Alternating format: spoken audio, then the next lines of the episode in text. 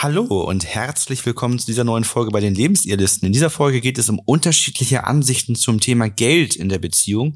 So könnt ihr damit umgehen. Mein Name ist Florian. Ich bin Ina. Wir sind Paartherapeuten und Coaches und helfen euch raus aus der Krise hinein in eine glückliche und harmonische Beziehung. Here's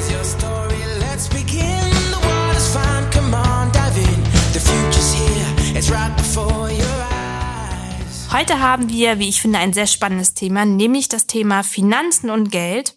Und das gehört nämlich auch zu einer der häufigsten Streitthemen in der Beziehung. Und wir möchten euch einmal zeigen, wie ihr mit unterschiedlichen Ansichten zu diesem Thema umgehen könnt. Das Thema finden wir so spannend, dass wir gerade selber schon äh, extrem lange vorweg ja. darüber gesprochen haben. Eigentlich hätten wir das schon mitlaufen lassen können. Wäre wahrscheinlich für euch sehr spannend gewesen, wie wir privat da sehr detailliert drüber gesprochen haben. Aber ähm, es ist einfach auch, finde ich, ein sehr spannendes Thema, weil ein ja immer wieder Geschichten dazu einfallen, sei es vom Coaching, sei es von Freunden, sei es man selber nochmal reflektiert, wie man äh, zu dem Thema steht. Genau. Ja, wir haben das Glück, dass wir dort ziemlich viel Einigkeit drüber haben, wie man mit Finanzen umgeht und äh, ab welch, wann ist ein Puffer der richtige? Wie, wie stellen wir Sicherheit her? Für was darf man wie viel Geld in der Beziehung ausgeben? Ja. Wie viel verteilt sich das? Ja. Obwohl wir schon von Typen her, haben wir gesagt, ja eben auch unterschiedlich sind, so ein bisschen. Ähm, wie ich aber finde, noch in einem sehr entspannten Maße unterschiedlich. Und was ich bei uns halt interessant finde, ist, dass wir uns ja aber auch zu einer ganz anderen Lebensphase kennengelernt haben. Also so wie wir jetzt leben, wie wir jetzt über Geld denken, haben wir vor 14 Jahren, ich muss so kurz überlegen, vor 14 Jahren äh, nicht gedacht, beziehungsweise da hatten wir einfach andere Prioritäten mit Anfang 20 im Leben und ähm, andere finanzielle Mittel auch. Ne? Ich war gerade mitten in der Ausbildung, Anfang des Studiums und Übergang. Das ist natürlich was ganz anderes, wenn man jetzt Mitte 30, du fast Ende 30 ist und äh, ja, ein Kind hat, zusammen wohnt. Damals haben wir getrennt gelebt. Das ist, finde ich, beim Thema Geld und Finanzen ja auch nochmal ein wichtiger Punkt, aber darüber kommen wir gleich noch zu sprechen. Aber im Großen und Ganzen haben wir, glaube ich, früher nicht so viel anders gedacht als heute, ich zumindest nicht. Das Einzige, was sich verändert hat, ist, dass das Sicherheitsbedürfnis genau. gestiegen ist zum, durch, durch verschiedene Punkte.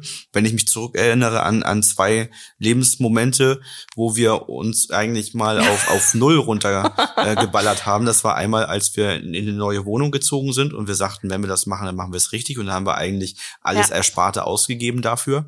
Und das Spaß zweite Mal war die Hochzeit, ne? Ja. So, da haben wir auch komplett alles äh, rausgehauen, was wir an Ersparnissen hatten. Ähm, und wenn ich jetzt überlege, das würden wir heute so auf keinen Fall mehr machen, dass wir uns so auf Null nein, äh, reduzieren nein. würden, sondern jetzt bräuchten wir einen gewissen Sicherheitspuffer. Ähm, Mag auch sein, dadurch, dass wir jetzt ein Kind haben, dass ja, das nochmal anders ist. Vielleicht älter einfach. geworden, aber wir brauchen jetzt, wir haben jetzt ein anderes Sicherheitsbedürfnis. Wie viel sollte da noch zur Verfügung stehen, damit wir uns gut fühlen? Ne? Und mhm. das hatten wir damals so nicht ganz. Ich glaube, also so ganz angenehm war es auch nicht, da auf Null runterzugehen. Aber, ja, das war schon, aber wir haben es gemacht, weil genau. wir Bock auf die Lebensmomente hatten. Ne? Und ich glaube auch, dass es immer ein Unterschied ist. Wir sind beide als ich gestartet und als wir sozusagen uns zusammen entwickelt Ne? Also mit dir gestartet und für uns war das ja nicht so, dass wir innerhalb von zwei Wochen ein gemeinsames Konto hatten und äh, alles zusammengeworfen haben. Ne? Ja, jetzt tauchen wir schon in die Kontenmodelle ein. Ne? Ja, Mensch. Das, das ist ja auch immer sehr spannend, wie die verschiedenen Kontenmodelle sind. Ja, das Problem entsteht ja eigentlich dann, wenn man verschiedene Vorstellungen im Bereich der Finanzen hat. Wenn man ähnliche Vorstellungen hat, so wie wir, oder sich die Vorstellungen, die man hat, sehr stark tolerieren und das völlig in Ordnung ist, ist das kein Problem. Aber sobald unterschiedliche Ansichten da sind, dann wird es eben spannend und dann wird es auch zum Streitthema.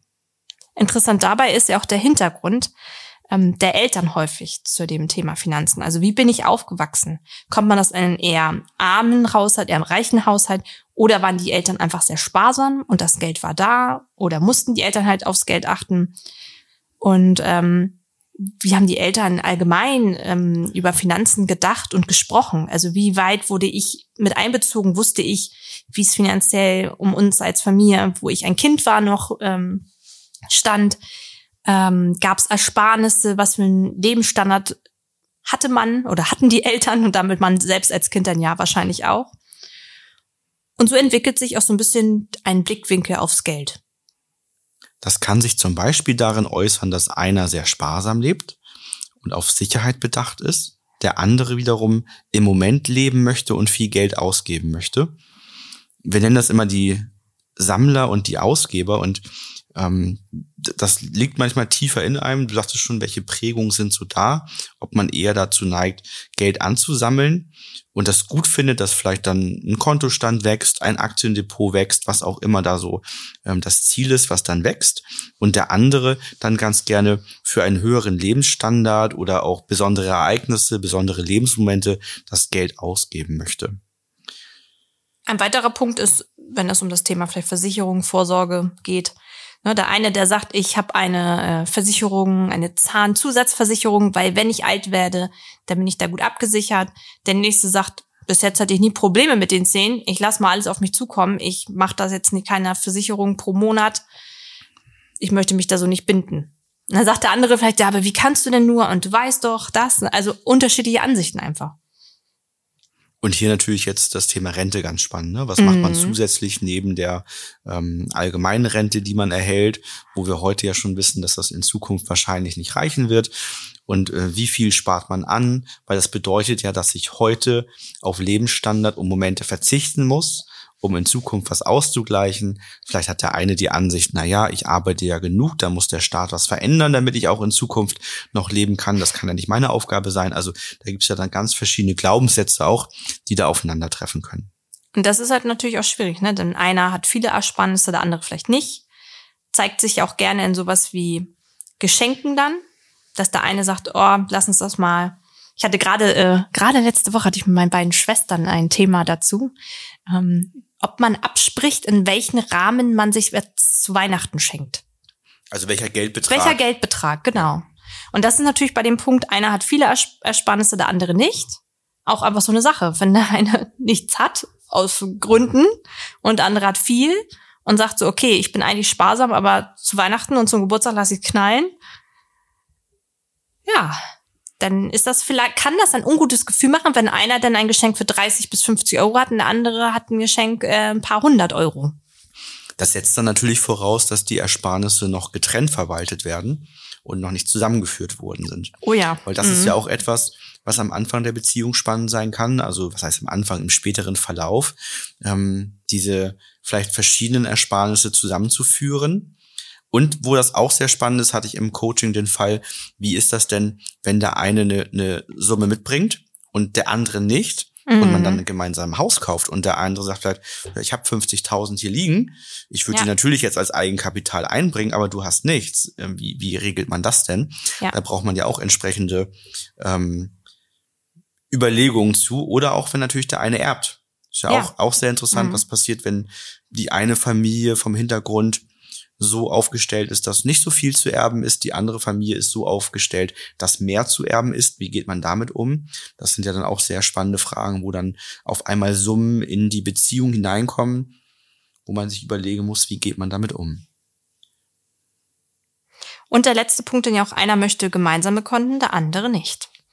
Das ist auch, das ist ein sehr häufiges Thema im Coaching, wie das optimale Kontenmodell ja. für das Paar ist. Also wenn es finanzielle Themen gibt und Streit, dann redet man ganz häufig darüber, welche Kontenmodelle möchte man nutzen für sich als Paar. Ja, ich glaube auch, der Punkt bei diesem Kontenmodell ist auch, dass da schnell der Ausgleich von Geben und Nehmen schwierig sein kann. Also, dass man denn da eine sagt, ja, das kannst du ja von deinem Konto bezahlen. Oder das bezahle ja immer ich.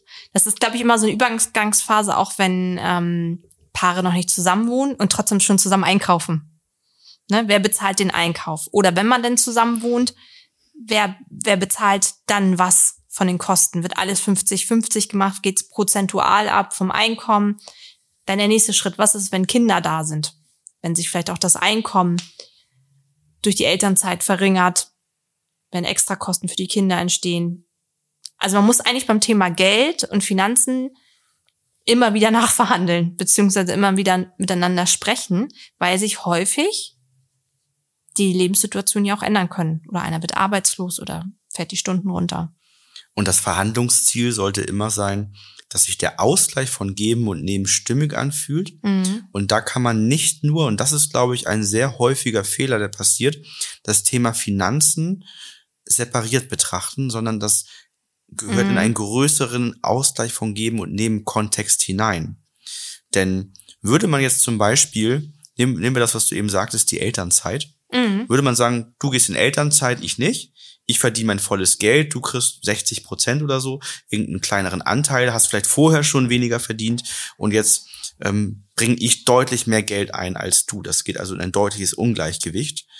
Ist schwierig, ne? wenn man jetzt nur die Finanzen mhm. separiert betrachtet, aber nicht mit betrachtet, dass du dann ja fürs Kind da bist. Ja. Ne, dass du dann ja dafür sorgst, vielleicht auch, dass, dass vielleicht auch ein paar mehr Aufgaben im, im Haushalt in der Zeit übernimmst. Und das sozusagen ein Ungleichgewicht zwar finanziell gibt, sagen wir, ich bringe vielleicht 70 Prozent ein, du nur noch 30 durch das Ungleichgewicht. Und dann bringst du aber 70, 80 Prozent äh, der Zeit der Kindererziehung und das Aufpassen auf das Kind ein und machst vielleicht 80, 90 Prozent in dieser Phase im Haushalt und in diesem Gesamtkontext ist das stimmig. Mhm. Was sich natürlich wieder ändern muss, wo man auch aufpassen muss ja, an der Phase, wenn sich die Elternzeit dem Ende zuneigt, dass nicht der ganze Haushalt zum Beispiel bei dir bleibt, sondern dann auch wieder Haushalt zu mir zurückwandert, solche mhm. Dinge halt. Und das ist ein sehr häufiges Problem, dass ähm, Paare irgendeine Lösung mal finden, die gut ist für diesen aktuellen Moment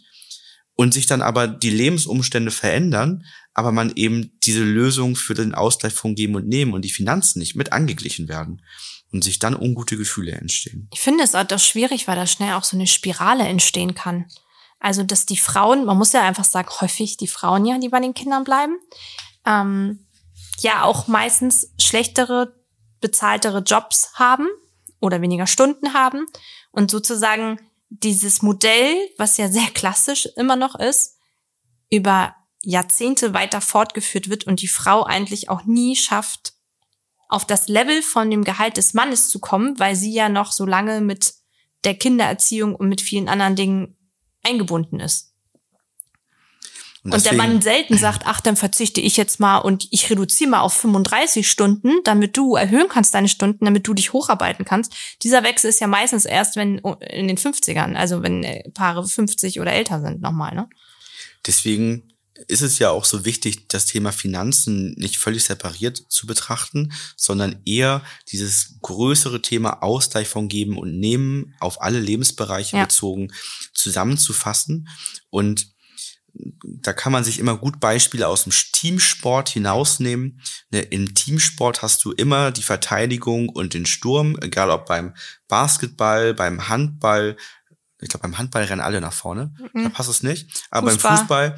Und dann wirst du immer Eishockey. einige haben, die halt die ganzen Tore schießen und einige, die die ganzen ähm, Verteidigungen durchführen. Und da klagt ja auch nicht der eine den anderen an und sagt, Mensch, Stürmer, du ähm, holst nicht genug äh, du verteidigst nicht genug Bälle und, und der Stürmer äh, klagt nicht den Verteidiger an und sagt, du schießt ja nie Tore, ja. sondern man weiß, dass das im Gesamtkonzept als Team im Ausgleich von Geben und Nehmen ineinander greift und Ausgleich von Geben und Nehmen heißt hier, jeder gibt das Maximale und rennt so viel er kann, um, um letztendlich den Sieg hervorzubringen. Und das sollte eben dann auch ja. das Gefühl in der Partnerschaft sein. Ne? Aber da brauche ich natürlich auch Anerkennung und Wertschätzung für die Aufgaben beiderseits, ne? Das ist ja ein, ein gängiges Problem, äh, dass man auf Ausgleich von Geben und Nehmen dann schaut und da ein Ungleichgewicht entsteht, wenn Anerkennung, Wertschätzung, Respekt verloren geht oder nicht mehr so da ist. Ne?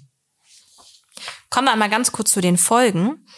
Wenn Uneinigkeiten bei, der, bei den Finanzen die Beziehung belasten, einmal kann das natürlich jedes Mal Unwohlsein machen, wenn einer Geld ausgibt und man denkt, okay, ich hätte das Geld nicht ausgegeben oder ich würde gern, dass wir sparen.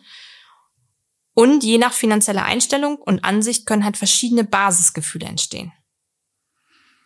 Das kann Wut sein, wenn der andere zu viel ausgibt.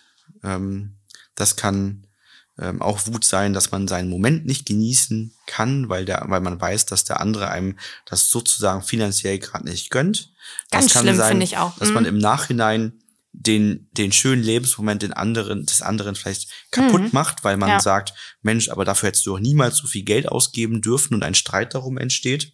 Und ich kann mir nicht vorstellen, dass der Cocktail jetzt so viel anders schmeckt als die günstige Variante oder was auch immer, ne? Das kann natürlich dann wiederum Unsicherheit machen, mhm. ähm, weil man keine Rücklagen macht, Traurigkeit, wenn man sich finanziell unsicher fühlt und auch der Partner vielleicht die Ängste, die entstanden sind, nicht anerkennt. Ähm, und das macht natürlich in der Summe an Folgen Unsicherheit, ob das als Paar so funktionieren kann, ob diese finanziellen Themen dazu führen könnten, dass man eben die Beziehung beenden müsste sogar. Und da erleben wir eben häufig, dass die Paare sich auch im Kreis drehen und dieses Thema der Finanzen schon über Jahre mit sich herumschleppen, manchmal auch Ideen haben, die Ideen aber auch nicht konsequent verfolgen. Mhm. Das ist dann auch etwas, was häufig vorkommt, dass zum Beispiel die Idee entsteht für ein Gemeinschaftskonto und jeder hat noch sein einzelnes Konto. Im nächsten Step müsste ein Banktermin gemacht werden. Das erfolgt dann nicht und dann verläuft das erstmal wieder im Sande. Also da ist auch die Umsetzung häufig das, was dann nicht passiert. In unserem Blogbeitrag in dieser Woche geht es um ein ganz anderes Thema. Also wenn auch Eifersucht bei euch ein Thema sein sollte, könnt ihr da gerne mal in unseren Blog reinschauen. Ansonsten ist es so, wenn ihr merkt, das Thema Finanzen ist etwas, was euch schon lange Zeit beschäftigt und ihr kommt dort einfach nicht auf einen grünen Zweig in Form von, ihr werdet euch nicht einig, wie ihr mit diesem Thema umgehen sollt, und findet da keine nachhaltige Lösung für euch, wo ihr beide sagt, wenn wir das so angehen, dann fühlt sich das für uns beide stimmig und rund an und dann sind wir beide zufrieden, haben ausreichend Sicherheit. Dann meldet euch gerne bei uns fürs telefonische Erstgespräch und wir schauen uns dann mit euch gemeinsam an, welche Schritte werden gebraucht, um das Fundament zwischen euch wiederherzustellen, um die Verletzungen, die rund um das Thema Finanzen passiert sind, zu lösen, um dann mit einem stabilen Fundament in Bezug auf das Thema Finanzen zu schauen, was ist die richtige Lösung für euch. Denn das, wenn das Fundament nicht stabil ist, dann fordert man häufig ganz andere Dinge, als man eigentlich fordern würde, wenn das Fundament stabil wäre. Kommen wir einmal zu den Lösungsansätzen. Unterschiedliche Ansichten zu haben, ist ja völlig in Ordnung. Es ist halt nur wichtig, dass man Lösungen zusammenfindet. Der erste Schritt ist, Klarheit über die aktuellen Ansichten zu den Finanzen zu schaffen. Also mal zu überlegen, zusammen, wie ist man aufgestellt, wie will man mit Geld umgehen. Also über die Bedürfnisse zu sprechen. Mein Bedürfnis ist es, Sicherheit zu haben. Deswegen würde ich gern Betrag XY ansparen. Denn zu definieren, was heißt denn ansparen? Heißt es, es ist Geld, was wirklich auf einem Sparkonto ist, was nicht zur Verfügung stehen soll, was wirklich nur gespart wird? Ist das Geld, was für einen Notfall eingesetzt wird, wenn denn die Waschmaschine kaputt geht? Oder ist das Geld, was man für einen Urlaub spart? Also das muss man halt auch noch mal ganz klar klären, was, was heißt sparen. Anderes Bedürfnis kann Abenteuer sein. Zu sagen, ich möchte Abenteuer erleben. Mir sind Lebensmomente wichtig. Ich möchte gerne einen Betrag XY im Monat gern zur Verfügung haben. Das wäre mir wichtig. Da einmal drüber zu sprechen, was macht das wieder ein Gefühl bei dem anderen und wie kann man da gemeinsam eine Lösung finden. Und ich glaube, dieser Punkt ist auch sehr wichtig, weil da viel Platz für Interpretation ist. Also, dass der eine sonst denkt vielleicht, der andere hat viel mehr Geld zur Verfügung und ich dachte immer, du verdienst doch mehr. Oder ich dachte immer, ähm, der Betrag würde schon reichen, den wir sparen. Also da wegzukommen von den Interpretationen, was man denkt, sondern wirklich mal die Fakten und die Bedürfnisse auf den Tisch zu legen. Das ist wirklich ein, ein wichtiger Punkt mit der Klarheit, denn das erleben wir wirklich in den Coachings immer mal wieder, dass die Paare gar nicht voneinander wissen, was sie genau verdienen, dass man nicht über Weihnachtsgeld, Urlaubsgeld, Boni gesprochen hat. Mhm. Also dass da einfach diverse Aspekte weggelassen worden sind. Und wenn man das in, als Gemeinschaftstopf sieht und man alle, alle sollen davon Spaß haben und, und alle sollen davon ein gutes Leben haben, dann ist diese Klarheit und Offenheit total wichtig. Schritt zwei wäre die Prägung zu lösen. Also wenn ihr feststellt, dass ihr Prägung mitgebracht habt, also Päckchen aus der Kindheit von euren Eltern, aus vorherigen Beziehungen, aber auch Glaubenssätze, die das Thema Geld beeinflussen, dann diese entsprechend zu lösen, wenn ihr merkt, das sind eben Prägungen, die sich als hinderlich für euch erweisen. Dritter Schritt, die finanzielle Situation neu beurteilen. Also da geht es auch so ein bisschen auf die Werteebene. Welche Werte hat man wirklich? Wie will man halt nach Auflösung der Prägung mit Geld umgehen? Das hat ja auch so ein bisschen was, finde ich, mit Vision zu tun. Also wo sieht man sich? Was hat man noch auf seiner Liste, was man erleben möchte im Leben? Was ist einem wichtig? Was für Werte möchte man zusammen aufbauen? Welche Schwerpunkte möchte man vielleicht die nächsten fünf Jahre legen? Ne, wenn man überlegt, möchte man Eigentum haben, möchte man eine Familie gründen, möchte man reisen. Da geht es halt darum, wenn ich losgelöst bin von den Prägungen, die ich bisher hatte und frei entscheiden darf, wie soll das dann sein? Dazu kann es auch gehören, was sehr hilfreich ist, sich Budgets zu setzen. Ne, vielleicht verschiedene Budgettöpfe. Mittlerweile können das die ganzen Online-Banking-Apps auch alle, dass man ähm, Ein- und Ausgänge kategorisieren kann und dadurch so Budgettöpfe hat. Äh, oder es gibt natürlich auch Haushaltsbücher. Ich glaube, die lassen es mhm. sogar teilweise mit Banking-Apps wiederum verknüpfen, sodass das ein bisschen automatisierter passiert und man nicht mehr wie früher so ein, so ein manuelles Haushaltsbuch mit allen Quittungen führen muss. Gibt auch schon Apps von verschiedenen Einkaufsläden wo du automatisch, wenn du sozusagen das, den Code abscannst an der Kasse, dass du die Kassenbons von diesem Laden über einen Monat dir anzeigen lassen kannst und so einen Überblick dann hast. Naja, da geht es ja auch dabei darum, so einen Rahmen, so einen Verfügbarkeitsrahmen zu gestalten, dass eben, wenn der eine für den Einkauf mehr zuständig ist, dass, dass nicht der andere nachher sagen kann, ey, du hast ja diesen Monat viel zu viel fürs Einkaufen ausgegeben. Wie konnte das denn passieren? Sondern, dass man eben so einen gewissen Rahmen hat, wo man weiß, damit fühlen sich beide wohl und das passt auch in den finanziellen Topf. Mhm. Ähm, und man kann auch andere Ziele, die man sich noch gesteckt hat, damit eben erfüllbar machen. Und das weitere ist auch, abzusprechen, was ist der jeweilige Verfügungsrahmen, um Dinge zu kaufen, ohne vielleicht fragen zu müssen. Mhm. Also angenommen, du gehst äh, shoppen und guckst und bist unterwegs und findest irgendetwas, was dich begeistert, was du gerne kaufen wollen würdest. Wie hoch ist der Betrag, den du ausgeben kannst, ohne dass du vielleicht mit mir Rücksprache hältst, weil du sagst, das ist jetzt etwas, was in unserem Haushaltseinkommen okay ist, in den Rahmen passt, uns nicht belastet? Oder wo ist der Moment, wo man sagt, darüber müssten wir mal sprechen. Und das ist natürlich insgesamt etwas, was bei jedem Paar anders ist, je nach Haushaltseinkommen, je nach Gefühl dazu, je nach Absprachen, Absolut. dass man darüber dann nochmal spricht. Oder auch, dass man ansonsten vorher spricht und sagt, Mensch, ich will ja nächste Woche ganz gerne mal ähm, einkaufen gehen wollten ein bisschen Klamotten gucken.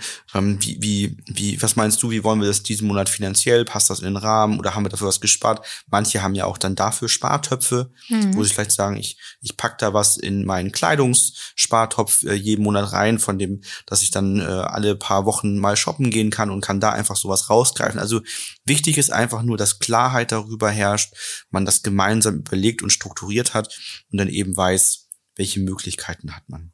Genau, das wäre ja auch der vierte Schritt jetzt, das Gespräch mit dem Partner oder der Partnerin suchen, wie du schon sagtest, und über die finanziellen Vorstellungen reden, abgleichen, Gemeinsamkeiten, Unterschiede. Und dazu finde ich, ist auch wichtig, dass man das gleiche Wissen hat. Also wenn jetzt zum Beispiel ich immer einkaufen gehe, Lebensmittel einkaufen gehe, dann weiß ich ja, wie teuer die Dinge sind. Wenn du aber das letzte Mal, das passt jetzt aktuell sehr gut, vor einem Jahr einkaufen gegangen bist, hast du ja noch die alten Preise im Kopf. Das heißt, du wunderst dich vielleicht, wenn du denn, was das ich, die Abbuchung auf dem Konto siehst, boah, warum ist das denn so viel? Dann fehlt dir ja das Wissen, vielleicht, weil du dir das vielleicht noch nicht vorstellen kannst, keine Ahnung, wie teuer Sachen geworden sind. Und schon entsteht halt auch, kann auch da einfach ein ungutes Gefühl entstehen. Genau, also den anderen dann entsprechend mitnehmen, was, was ist da die Entwicklung, wobei man natürlich das Thema Inflation auch überall lesen kann, aber es ist was anderes, ob du es nun in der Zeitung genau. liest oder, oder selbst in den Nachrichten hörst bist, ne? oder es selbst dann wirklich beim Einkauf merkst und sagst, boah Mensch, sonst habe ich den, den Einkauf pro Woche gemacht und habe dann 100 Euro ausgegeben, auf einmal sind es 130, was ist denn da passiert? Ja, ne? oder wenn ich jetzt überlege, wir haben jetzt ja Winterschuhe für unseren Sohn gekauft, waren wir zusammen unterwegs, waren beide erschrocken über die Preise, aber es ist was anderes, dass wir beide diesen Preis gesehen haben, finde ich, und uns darüber unterhalten haben, als wenn einer losgegangen wäre und hätte gesagt, na gut, ich habe bei Kindern äußerst selten, bei unserem Kind jedenfalls, ich habe sofort ein paar Schuhe gefunden, habe sie gleich mitgenommen und der andere sagt so, ja, aber ganz ehrlich, das ist ganz schön krass für Winterschuhe, die eine Saison passen, ne? Das gehört ja auch letztendlich wieder zu diesem Werteabgleich und mhm. zu dem Gespräch dazu, dass man sich auch überlegt, in welcher welcher Preisrahmen sozusagen ist für viele Produkte in Ordnung. Ja. Das, das gehört ja auch so ein bisschen, das, aber eigentlich groovt sich das automatisch ein im Laufe der Beziehung. Aber wenn das nicht gegeben ist und man da ganz unterschiedliche Vorstellungen hat, dann wäre das schon, schon relevant, ne, da, darüber zu sprechen. Das kann ja sein, dass der eine sagt, also für, für ein paar Schuhe als Erwachsener mehr als 100 Euro ist nicht in Ordnung.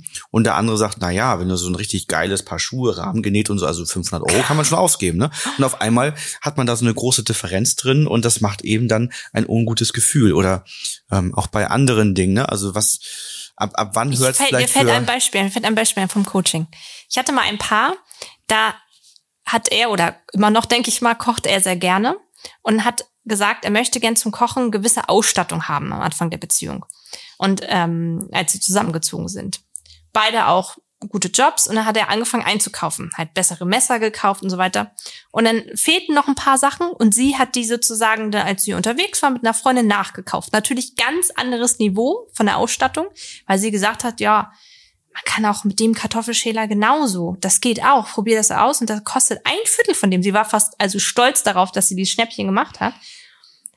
Ja, das war natürlich äh, ein großes Problem, weil man da merkt, die Wertebasis von was ist wichtig, ne? Auch da natürlich ähm, für jemanden vielleicht auch anders wichtig, der gerne kocht, scharfe Messer zu haben, als jemand, der sagt, ja, ich muss kochen, weil ich muss überleben. Und ähm, das fand ich ganz spannend, wie das halt schon einer der ersten Verletzungen war im finanziellen, dass da der Ausgleich von Geben und Nehmen nicht stimmig war und sie dann für andere Sachen Geld ausgegeben hat, einfach weil sie gesagt hat, du, du hast so viel für die Sachen ausgegeben, habe ich Gefühl gehabt, jetzt muss ich mir das irgendwie zurückholen. oh, das ist auch ein häufiges Thema, ne? Mhm. Dass wenn der eine Geld ausgibt, dass der andere sagt, jetzt steht mir der gleiche Betrag Ja, auch zu. du hast dir ja letztens auch das und das gekauft. ja. Ja. Aber da sieht man eben auch die Glaubenssätze, weil ich habe ja auch diesen Glaubenssatz, ähm, wer billig kauft, kauft zweimal oder dreimal oder viermal, weil ich würde das, ich würde auch eher dann den teuren Sparstellen nehmen, in dem festen Glaubenssatz, der hält dann über Jahre, während der viel zu günstige in meinem Bild, dann eben ich in der Zeit vier, fünf, sechs Mal austauschen musste, weil äh, das Ding eben kaputt geht. Aber das ist eben die Frage, welche Glaubenssätze hat man? Und wir erleben es ja auch manchmal. Ne? Also ich erinnere an die Brotdosen, wo ich dann ja auch eher dann die etwas hochwertigeren nehme, die dann länger halten. Nun sind, die waren irgendwie aus Glas, die letzten, die Ja. wir geholt haben. Da sind dann einige im Geschirrspüler oder wie auch immer zwischendurch kaputt gegangen, ähm, wo irgendwelche Ecken rausgebrochen Ja. sind. Und dann hatten wir auf einmal einen starken Mangel an Ja. Frischhalteboxen. Und äh, du warst unterwegs in irgendeinem äh, Bekannten bekannten. Haus und hast dann welche gekauft, ähm, die natürlich auch dann deutlicher günstiger sind. Ja, und was passiert? Einmal im Geschirrspüler haben die sich verzogen, Ja. dann lassen die sich nicht mehr richtig schließen. Naja, und, und ich ärgere mich darüber, dass wir jetzt diese verzogenen Boxen Ich haben. ärgere mich aber auch Ne? darüber. Du ärgerst dich Ich auch und am Ende haben wir das Ergebnis, hätten wir doch bloß wieder die, die etwas besseren gekauft. Ne? das ist zum Beispiel, finde ich auch ganz spannend, was man halt auch bei seinen eigenen Kindern wieder sieht. Weil man manchmal ja sagt, na ja, weil meine Eltern das so gemacht haben. Ich finde auch, man kann es ab einem gewissen Alter bei seinen eigenen Kindern sehen, wie die Sachen auswählen, auf was die achten, weil man gibt ja auch unbewusst Sachen mit beim Einkaufen. Und ähm, allgemein, wie man halt auch die Prioritäten setzt. Ne? Der eine sagt, bei Obst und Gemüse gebe ich mehr aus und bei anderen Sachen gebe ich dann weniger aus. Ne? Ja, kommen wir dann nochmal zum letzten Schritt. Schritt fünf in der Zukunft regelmäßig Ansichten zum Geld abgleichen. Das ist das, was wir eigentlich vorhin schon mal angeteasert haben, dass sich mit unterschiedlichen Lebenssituationen, mit Mhm. Veränderungen der Lebensumstände dann eben auch vielleicht die Ansichten zum Thema Geld oder auch die Verfügbarkeit vom finanziellen Rahmen sich verändert und immer dann, wenn sich was verändert hat, vielleicht auch dann neue Kompromisse gebraucht werden, neue Abstimmungen gebraucht werden, sich Budgets verändern, mal werden sie kleiner, hoffentlich lieber größer, Ja. aber Mhm. ähm, dass, dass sich dann eben Dinge verändern äh, und man dann eben schaut, wie geht man jetzt mit diesem Thema neu um. Und hierbei finde ich das einfach auch wichtig. Ich meine, das ist jetzt vielleicht ein bisschen persönlich, können vielleicht nicht alle verstehen, weil jeder auch andere Ansichten von Geld hat. Aber ich finde auch immer, es ist nur Geld in Anführungsstrichen. Also auch zu überlegen, was zählt wirklich im Leben. Möglichst schnell auch das Thema Geld, wenn das ein Thema ist, was die Beziehung be belastet, aus der Welt zu schaffen, weil ja letztendlich am Ende des Lebens zählt es nicht, was jeder auf dem Konto hat, sondern da zählt es, wer bei einem am Bett steht und die Hand hält oder wer einen noch begleitet und ähm, Da fragt keiner nach, Mensch, ähm, du hast eine schicke Uhr, wie teuer ist die denn? Die liegt denn auf dem Tisch daneben. Und das ist immer noch so, worüber ich immer persönlich sehr viel nachdenke, dass Geld viele Dinge erleichtert im Leben. Das wäre gelogen, wenn man das nicht sagen würde. Aber auch ähm, einfach einen gewissen gesunden Stellenwert haben sollte. Ja, das als Abschlusswort. Wollte ich gerade sagen, Amen. Passt auch ganz gut. Ähm, da muss man auch einfach dazu sagen, wir, wir reden jetzt ja auch, aber bei uns im, im Coaching sind Paare ja auch einfach durch die Stundensätze, die wir haben, mhm. die schon in dem mittleren oder höheren Einkommen unterwegs sind und wo hm, jetzt kein starker Mangel beim Thema Geld ist, sondern eher die ja. Frage ist Ausgleich von Geben und Nehmen, Gerechtigkeit, Werte, Übersicht, mhm. Klarheit, Ehrlichkeit, Offenheit. Ähm, wie geht's gerecht zu? Die Situation ist natürlich eine völlig andere, wenn man einen starken Absolut. Mangel beim Geld hat. Und wir wissen ja auch, dass es sehr viele Menschen einfach gibt, die übersparen und wie kann ich jetzt gerade Geld für die Rente anlegen und all diese Themen gar nicht erst nachdenken können. Mhm. Ähm, das, das, das haben wir jetzt aber so konkret nicht angesprochen, weil ich aus, aufgrund der Zielgruppe, die bei uns in den Coachings ist, davon ausgehen, dass ihr als Zuhörerinnen und Zuhörer auch eher in dem Bereich seid, dass ihr die Möglichkeit habt, was zu sparen und dass das euer Problemfeld gerade ist. Ja, das zum Thema Finanzen.